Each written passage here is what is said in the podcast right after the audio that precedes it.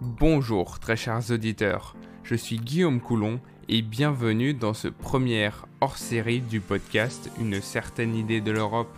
Ces épisodes hors-série auront pour but de présenter ou de s'intéresser à des thèmes de manière plus approfondie. Aujourd'hui, nous allons nous intéresser au rapport de 2020 rendu par la Commission européenne pour l'efficacité de la justice, CEPEJ, du Conseil de l'Europe. Ce rapport étudie les différents systèmes des États partis au Conseil de l'Europe sur l'efficacité de la justice et du système judiciaire en se fondant sur plusieurs critères qui sont détaillés dans le rapport et que nous reprendrons brièvement ici. Nous allons donc d'abord nous intéresser au processus d'évaluation de la CPEJ. Ensuite, nous verrons de manière plus approfondie différents points utilisés par la CPEJ pour évaluer la justice des différents États.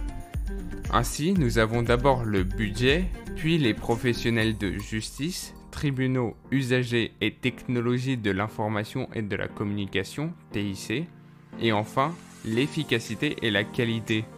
Je ne vous fais plus attendre, très chers auditeurs, commençons. Nous allons procéder à une brève présentation de la CEPEJ. La Commission européenne pour l'efficacité de la justice, CEPEJ, a été établie en septembre 2002 par le Comité des ministres du Conseil de l'Europe.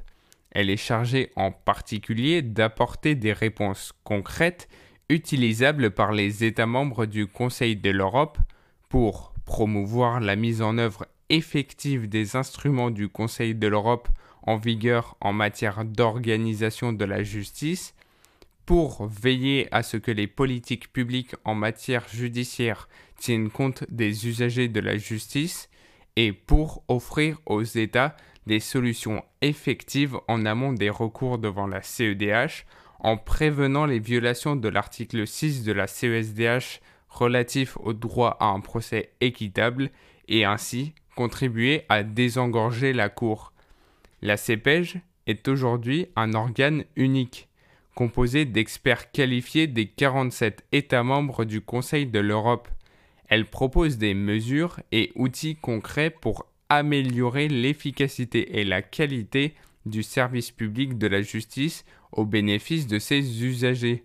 Afin d'accomplir ces tâches, la CEPEJ a notamment entrepris depuis 2004 un processus régulier d'évaluation biennale des systèmes judiciaires des États membres, du Conseil de l'Europe et de certains États observateurs. Ce qui suit constitue le rapport d'évaluation 2020 de la CEPEJ sur les systèmes judiciaires européens, qui se base sur des données de 2018. Avec ce huitième cycle biennal d'évaluation, la CEPEJ entend mettre à disposition des décideurs politiques et professionnels de la justice un outil pratique et détaillé pour mieux comprendre le fonctionnement de la justice en Europe afin d'améliorer son efficacité et sa qualité, non seulement dans l'intérêt de près de 850 millions d'Européens, mais aussi au-delà de notre continent. Nous allons nous intéresser, avant de rentrer dans le vif du sujet, au processus d'évaluation de la CEPEJ. En mai 2020, les 45 États membres suivants ont participé au processus.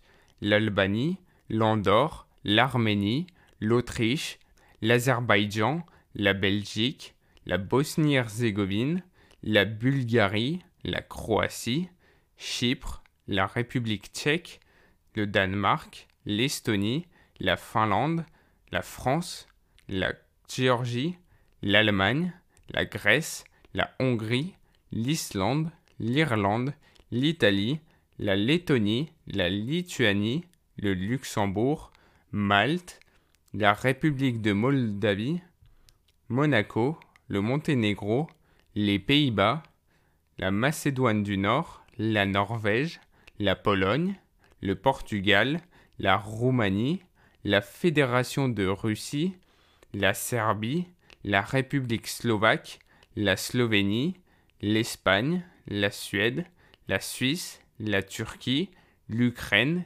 et le Royaume-Uni.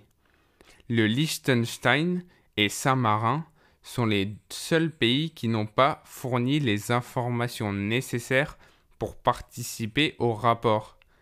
Et pour la première fois, des pays observateurs du Conseil de l'Europe ont participé au rapport, comme c'est le cas d'Israël ou encore du Maroc, mais aussi du Kazakhstan.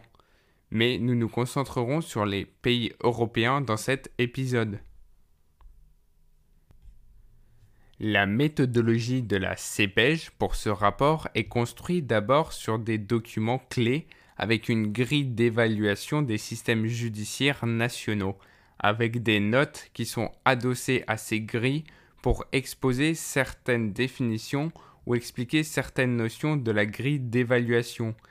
Il y a ensuite des acteurs clés au niveau national qui sont des correspondants nationaux qui communiquent tous les documents nécessaires à la CEPEJ pour la réalisation du rapport. Il y a ensuite deux étapes clés avec un recueil des données et un processus de contrôle de qualité.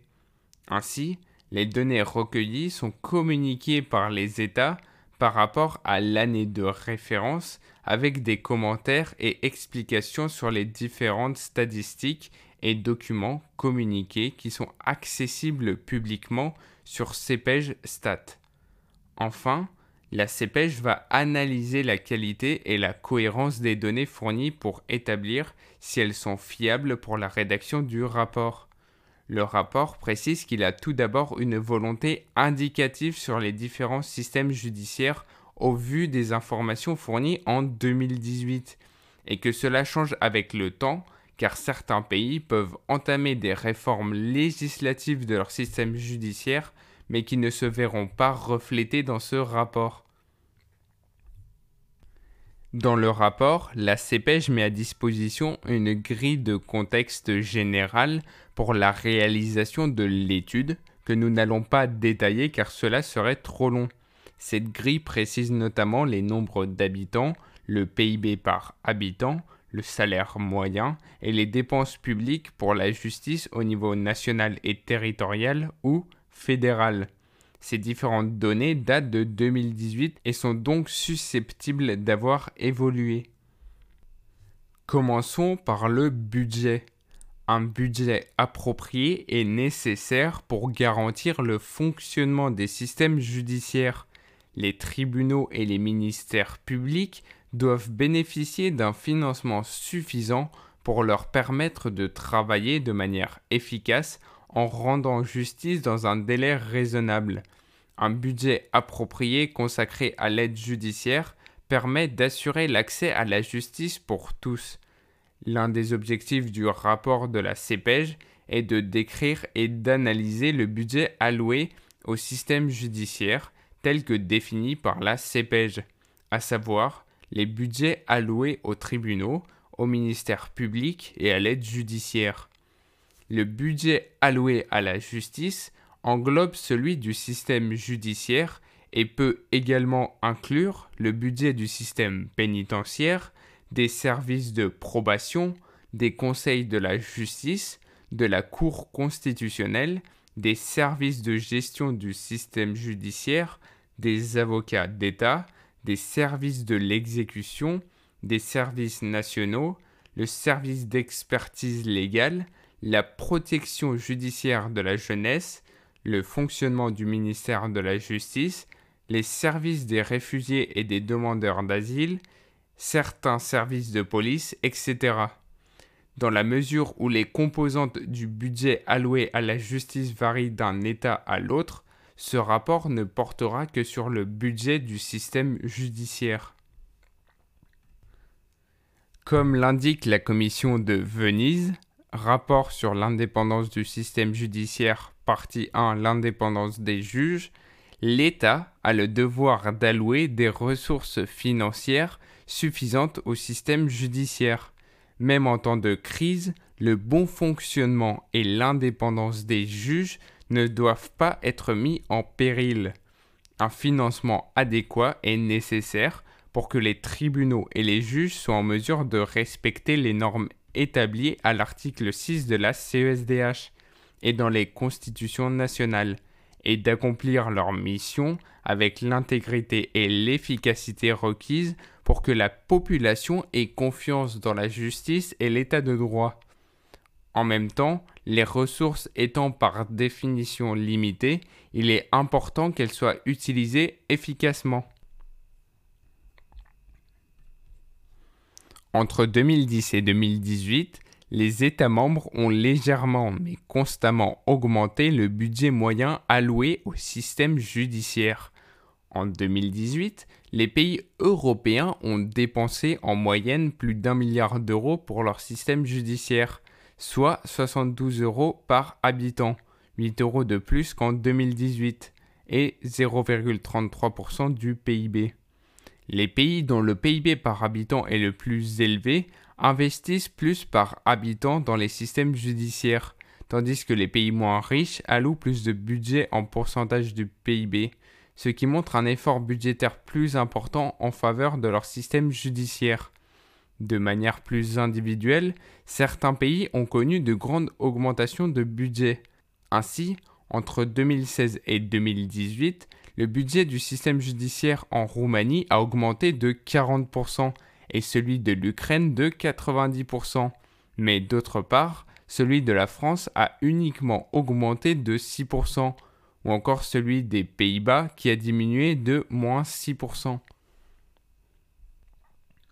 En moyenne, les États membres allouent 65% du budget du système judiciaire aux tribunaux, 24% au ministère public et 11% à l'aide judiciaire.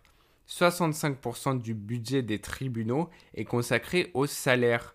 De 2016 à 2018, presque tous les États membres et entités ont augmenté le budget alloué aux tribunaux, au ministère public et à l'aide judiciaire.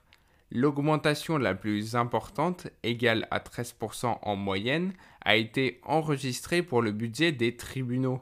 Le budget alloué aux tribunaux semble lié non seulement à la richesse du pays, mais aussi au nombre de tribunaux. Afin de rationaliser les ressources budgétaires des tribunaux et, dans le même temps, de renforcer la spécialisation et l'expertise, une tendance croissante à l'externalisation de certains services se confirme. Les hausses les plus fortes sont enregistrées en Ukraine avec une augmentation de plus de 83%.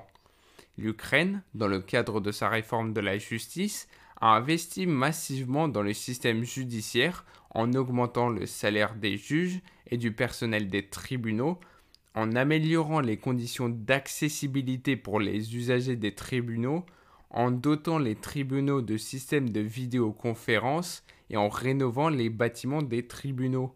La France a augmenté son budget alloué aux tribunaux d'environ 3%.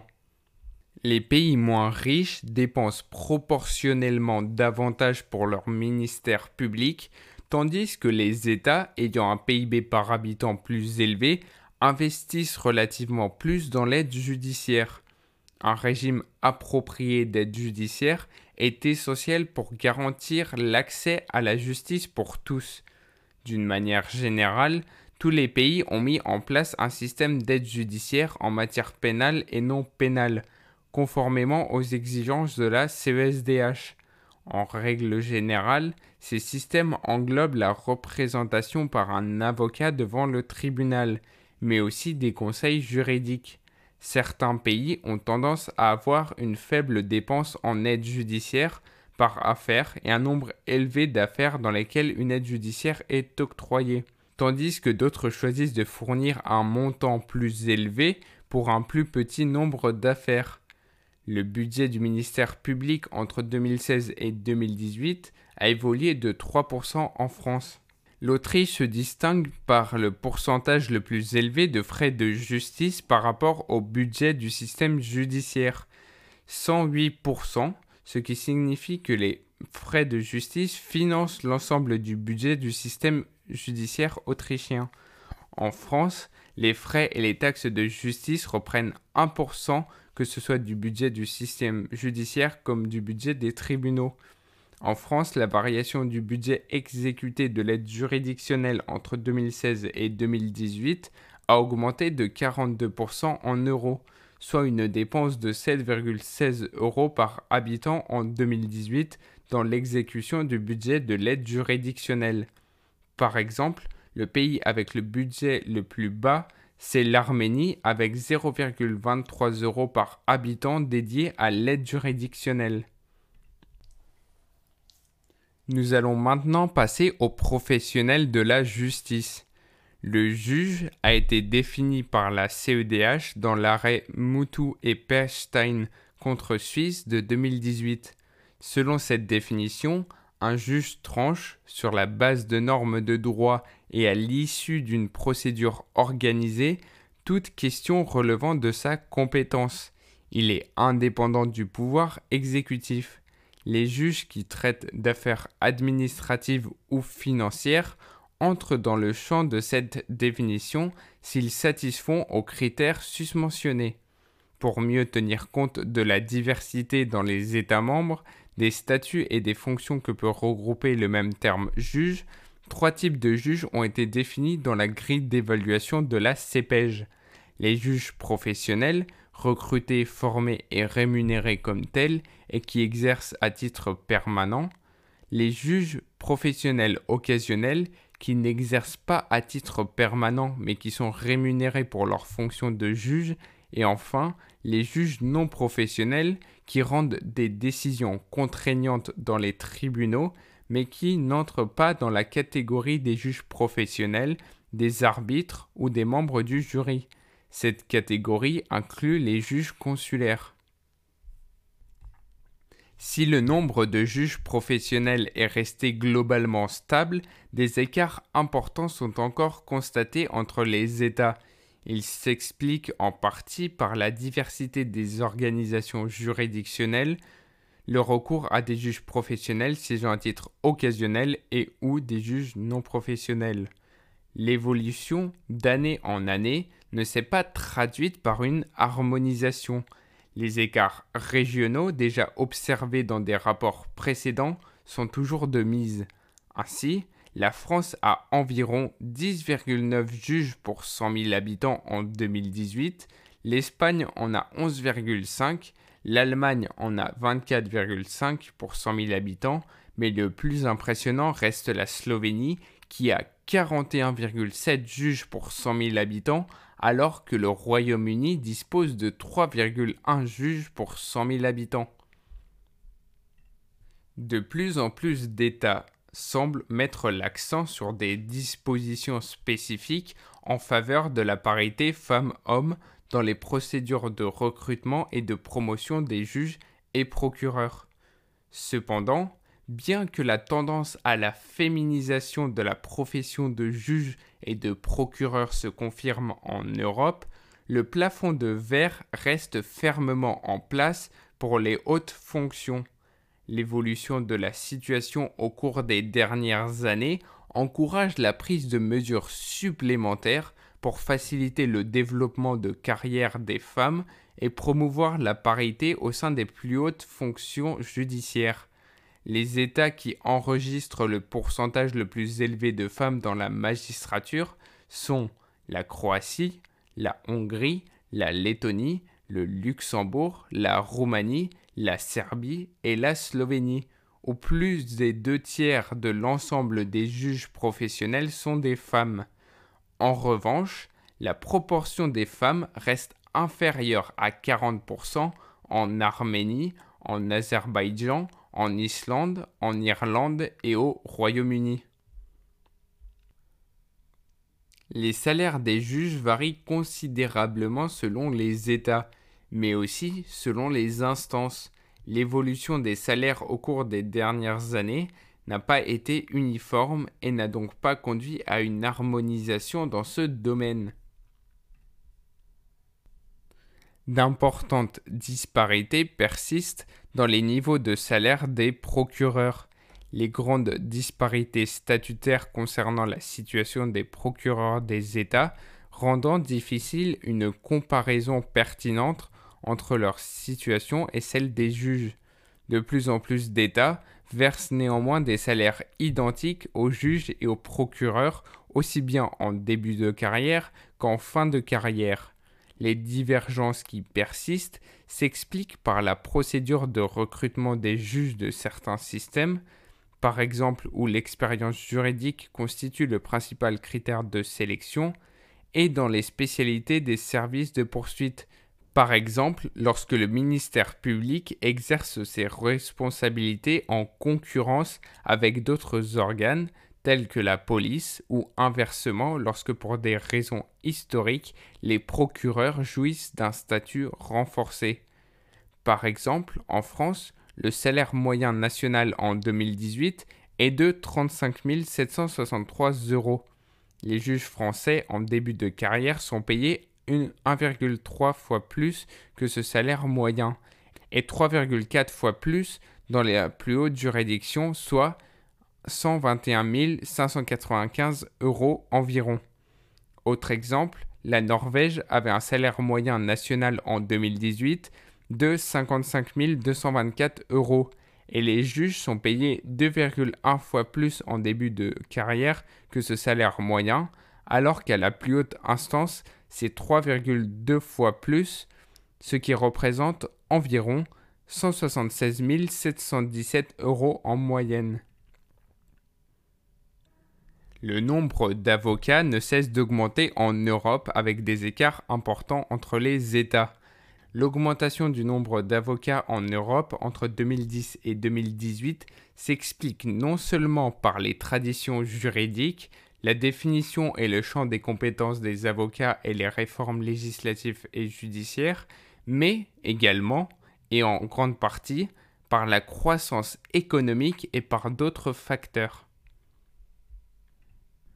Le monopole des avocats n'est pas une tendance marquée, une majorité d'États prévoit la représentation obligatoire par un avocat dès la première instance, mais uniquement pour les accusés dans les affaires pénales.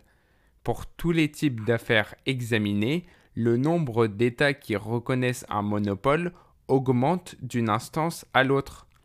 Par exemple, la France dispose de 99,9 avocats pour 100 000 habitants, L'Espagne, elle, dispose de 304,6 avocats pour 100 000 habitants et la Russie dispose de 55 avocats pour 100 000 habitants. Il y a donc une moyenne de 164 avocats pour 100 000 habitants en 2018. Le pays avec le moins d'avocats est l'Azerbaïdjan avec 16 avocats pour 100 000 habitants. En France, la proportion d'hommes avocats est de 44% contre 56% d'avocates. L'évolution récente de la situation donne à penser que la question de la parité femmes-hommes chez les avocats est prise en compte par un nombre d'États de plus en plus important.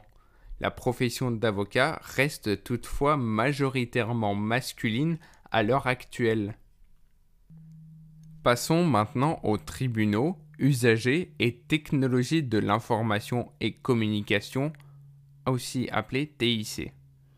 La CPEJ rappelle dans le rapport que le droit à un procès équitable consacré par l'article 6 alinéa 1 de la CESDH implique que les États mettent en place un maillage suffisant de tribunaux pour que les citoyens puissent aisément exercer les prérogatives qu'ils tiennent de cette disposition, le droit d'accès à la justice ne devant pas en outre être un droit purement théorique.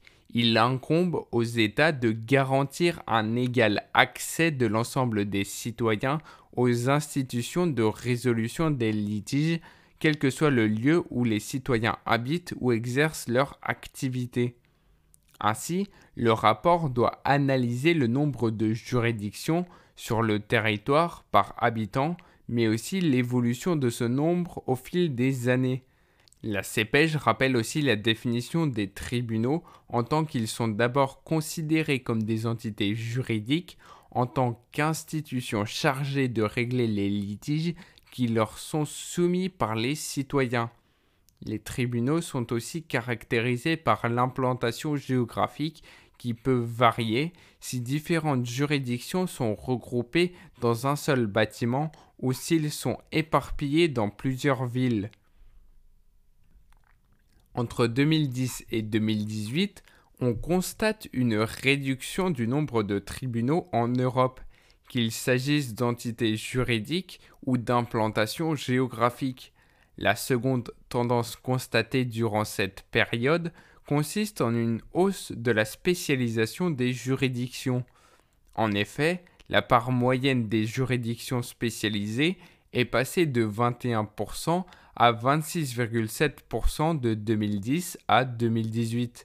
Ainsi, la France dispose de 2,4 tribunaux de première instance pour 100 000 habitants, alors que l'Espagne dispose de 7,9 tribunaux pour 100 000 habitants.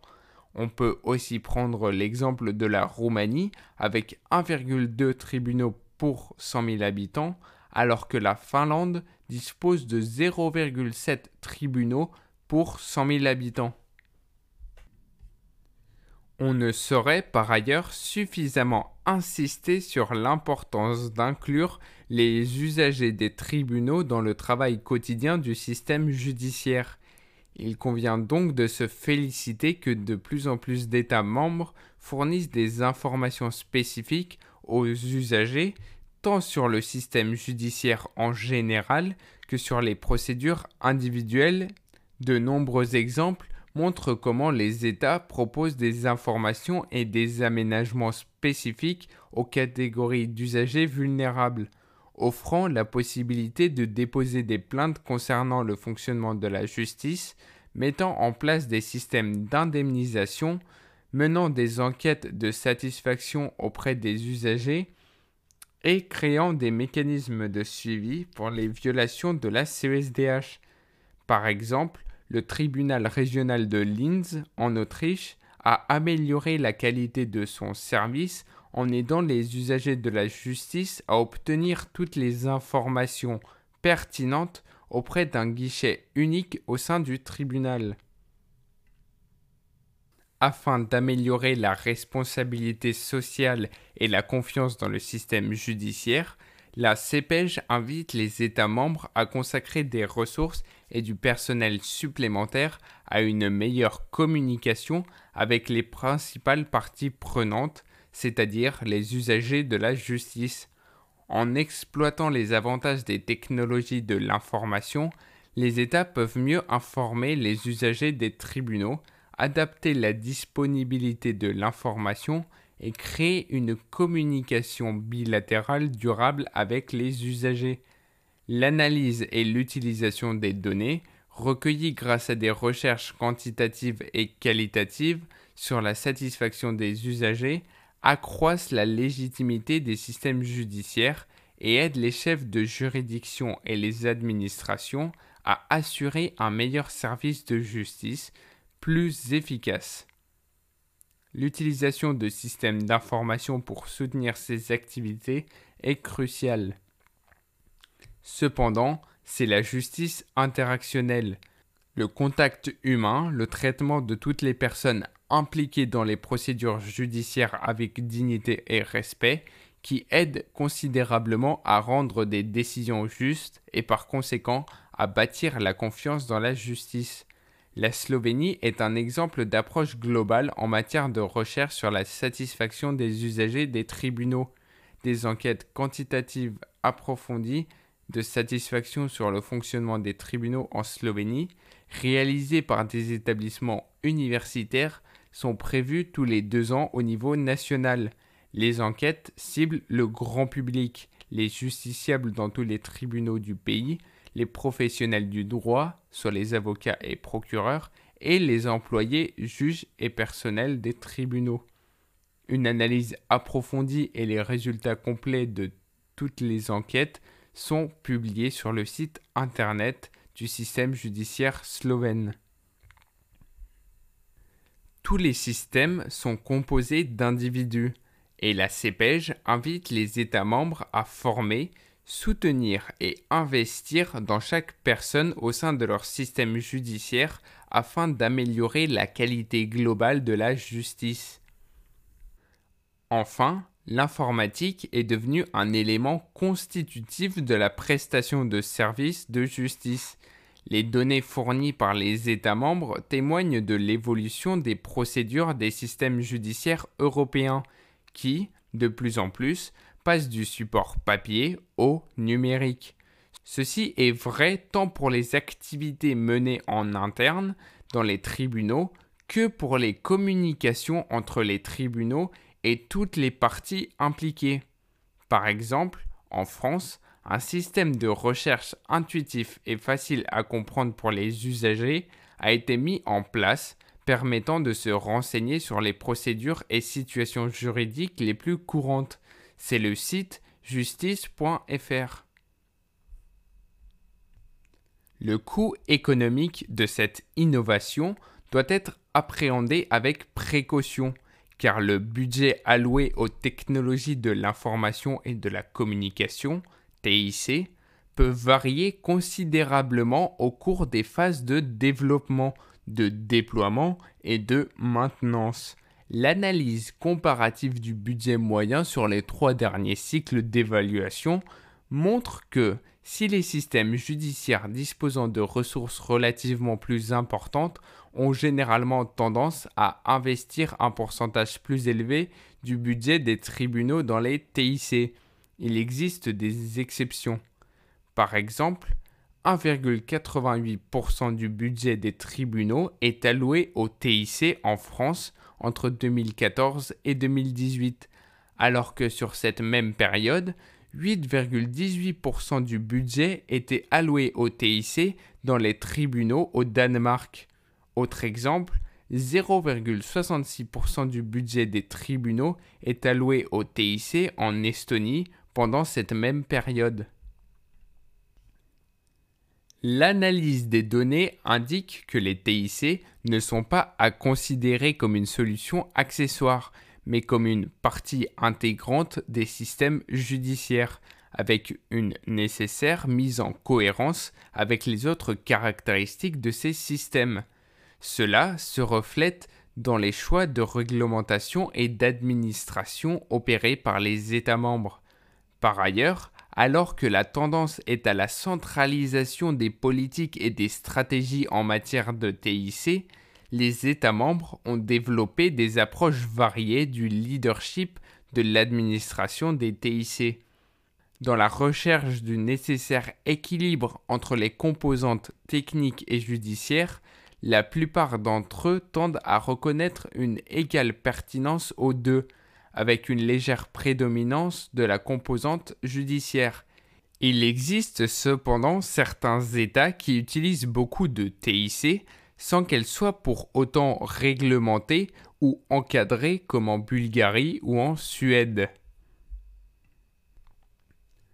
À l'heure où, dans l'ensemble, les technologies de base sont pleinement déployées dans les États membres, cette analyse s'est concentrée sur les outils de gestion des tribunaux et des affaires, les outils d'aide à la décision et les outils de communication entre les tribunaux, les professionnels et ou les utilisateurs des tribunaux, révélant des niveaux de déploiement très élevés. Dans les domaines de l'aide à la décision, de la communication électronique et des procédures à distance notamment, il devient impératif de surveiller l'impact des outils utilisés sur les principes d'équité, d'impartialité et d'indépendance de la justice. Il conviendrait d'évaluer également les bénéfices concrets apportés par les TIC, mais aussi tout effet de distorsion que leur utilisation pourrait entraîner. Le rapport s'intéresse à la crise du Covid et de son impact sur le système judiciaire.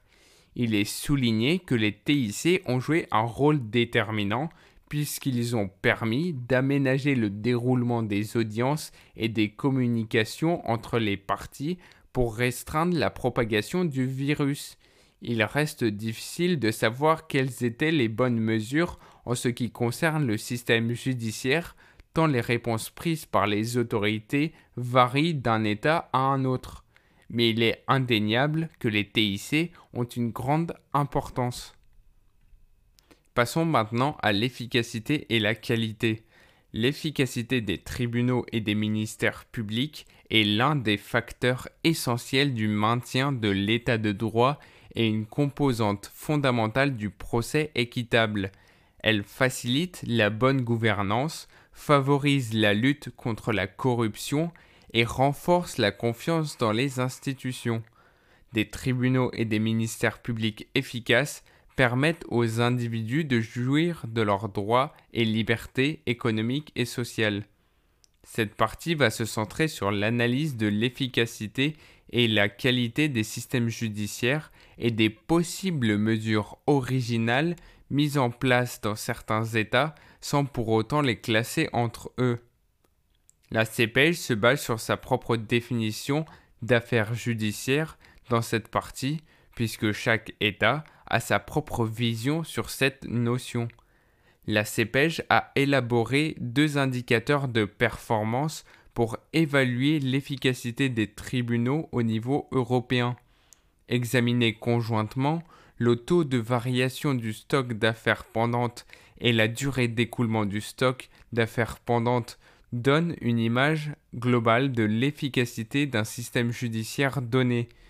Une analyse de leur évolution permet de mieux comprendre les efforts déployés par le système judiciaire pour maintenir ou renforcer son efficacité. Plusieurs États ont entrepris ou sont en train d'entreprendre des réformes du secteur de la justice qui ont une influence sur la performance de leur système. Les résultats enregistrés par ces États doivent faire l'objet d'un suivi attentif et être replacés dans leur contexte. La justice civile est mieux représentée par les affaires civiles et commerciales contentieuses puisque la comparaison avec la catégorie complémentaire des affaires civiles non contentieuses est impossible en raison de différences prononcées entre les systèmes juridiques nationaux. Par exemple, en France, les affaires pendantes au 31 décembre en matière civile et commerciale ont augmenté de 23% entre 2010 et 2018. L'Italie, de son côté, a vu ses affaires pendantes dans la même matière baisser de 40% entre 2010 et 2018, mais elles restent élevées malgré la baisse. Sur cette même période, la Grèce a vu son nombre d'affaires pendantes au 31 décembre en la matière augmenter de 51%. Les affaires administratives ont tendance à enregistrer les durées d'écoulement du stock d'affaires pendantes les plus élevées, avec toutefois de grandes disparités entre les États. Seuls le Monténégro, la Fédération de Russie et la Suède ont plus d'une nouvelle affaire pour 100 habitants. En France, ces nouvelles affaires administratives sont au nombre de 0,3 pour 100 habitants en 2018. Les affaires administratives pendantes au 31 décembre ont augmenté de 55% en Albanie entre 2010 et 2018, alors qu'en France, elles ont diminué de 5%. Pour les affaires administratives pendantes depuis plus de deux ans, la France a connu une augmentation de 16,6% entre 2010 et 2018. Sur cette même période, l'Autriche a connu une augmentation de 24,5%. La Turquie a elle connu une augmentation de ce type d'affaires de 1,7% sur cette même période. Le droit pénal semble présenter la plus grande efficacité parmi les types d'affaires examinés. Bien que les résultats soient incontestablement positifs, ils se sont détériorés au fil du temps dans plusieurs États analysés. La France a en moyenne reçu 6,64 affaires pénales pour 100 habitants, dont 4,32 classées sans suite pour 100 habitants, soit 94% des affaires terminées sur les affaires reçues en 2018. Autre exemple, la Serbie a reçu 5,70 affaires pénales pour 100 habitants, dont 3,28 affaires classées sans suite pour 100 habitants, soit 73% d'affaires terminées sur les affaires reçues en 2018. En France, 0,14 affaires pénales utilisant la procédure de plaider coupable pour 100 habitants ont été portés par le procureur devant les tribunaux en 2018. Pour ce même type de procédure, l'Espagne a eu 0,38 affaires pour 100 habitants portées par le procureur devant les tribunaux en 2018 et la Suisse enregistre le chiffre le plus haut avec 4,99 affaires pour 100 habitants utilisant ce genre de procédure en 2018. Le taux élevé en Suisse s'explique, selon le rapport, par la faible criminalité qui conduit à utiliser cette procédure souvent pour éviter les tribunaux. En France, il y a 1,5 nouvelles affaires pénales pour 100 habitants en moyenne en 2018. Cette moyenne est de 0,4 pour la Norvège en 2018. Pour l'Albanie, la moyenne est de 0,5 pour les nouvelles affaires pénales pour 100 habitants en 2018, alors que la Belgique a enregistré une moyenne de 2,3 pour 100 habitants. Les affaires relatives aux demandeurs d'asile et aux droits d'entrée et de séjour des étrangers ont toujours un fort impact sur les juridictions européennes un nombre élevé d'États ont signalé des problèmes de productivité liés à ces catégories d'affaires. Ainsi, en 2018, les juridictions participantes ont reçu 291 444 affaires relatives à des demandeurs d'asile, soit 8% de moins qu'en 2016. 184 920 nouvelles affaires relatives aux droits d'entrée et de séjour des étrangers représentent une augmentation de 84%. Les États les plus impactés avec plus de 5000 affaires sont l'Autriche, la Belgique, la France, l'Allemagne, l'Italie, la Suède et l'Espagne, avec l'Allemagne en première position. Par exemple, en 2016, le tribunal de Catane, en Italie, qui est l'un des tribunaux les plus concernés par les procédures d'asile, a mis en œuvre un ensemble de mesures pour améliorer l'efficacité. Une analyse axée sur les principaux problèmes de gestion a été menée, les bonnes pratiques ont été diffusées et les ressources renforcées. Ainsi, les affaires pendantes se sont améliorées et le temps d'écoulement a diminué.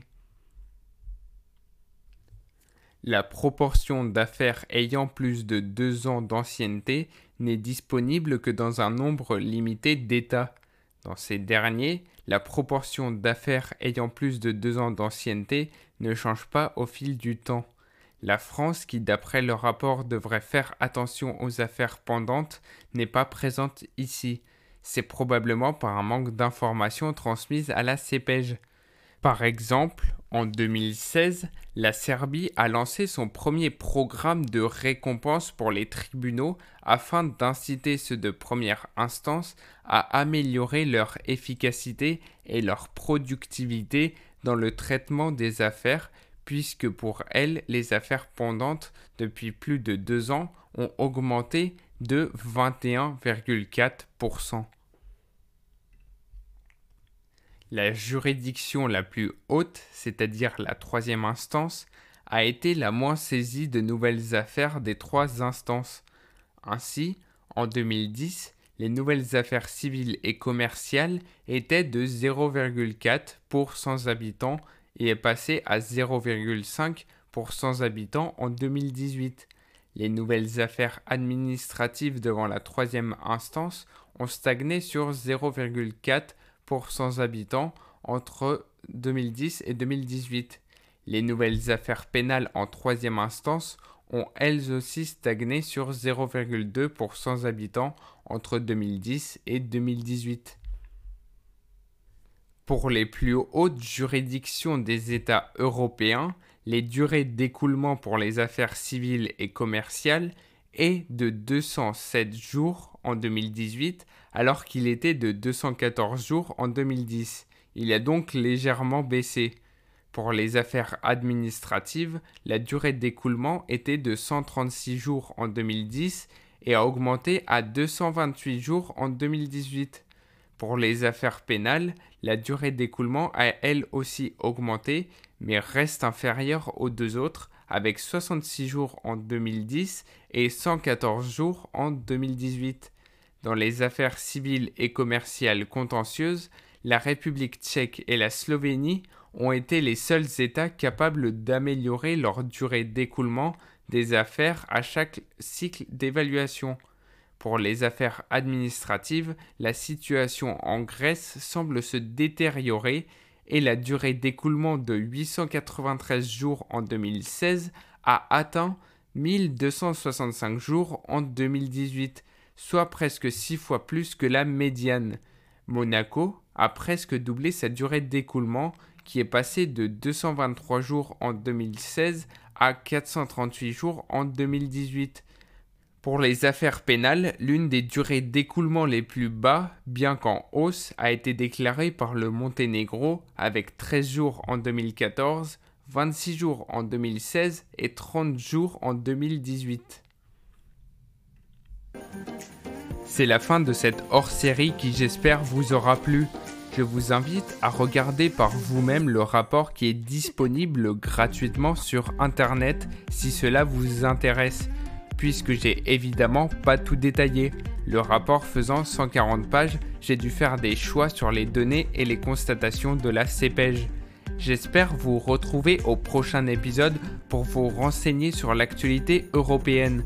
C'est tout pour moi, à la prochaine très chers auditeurs.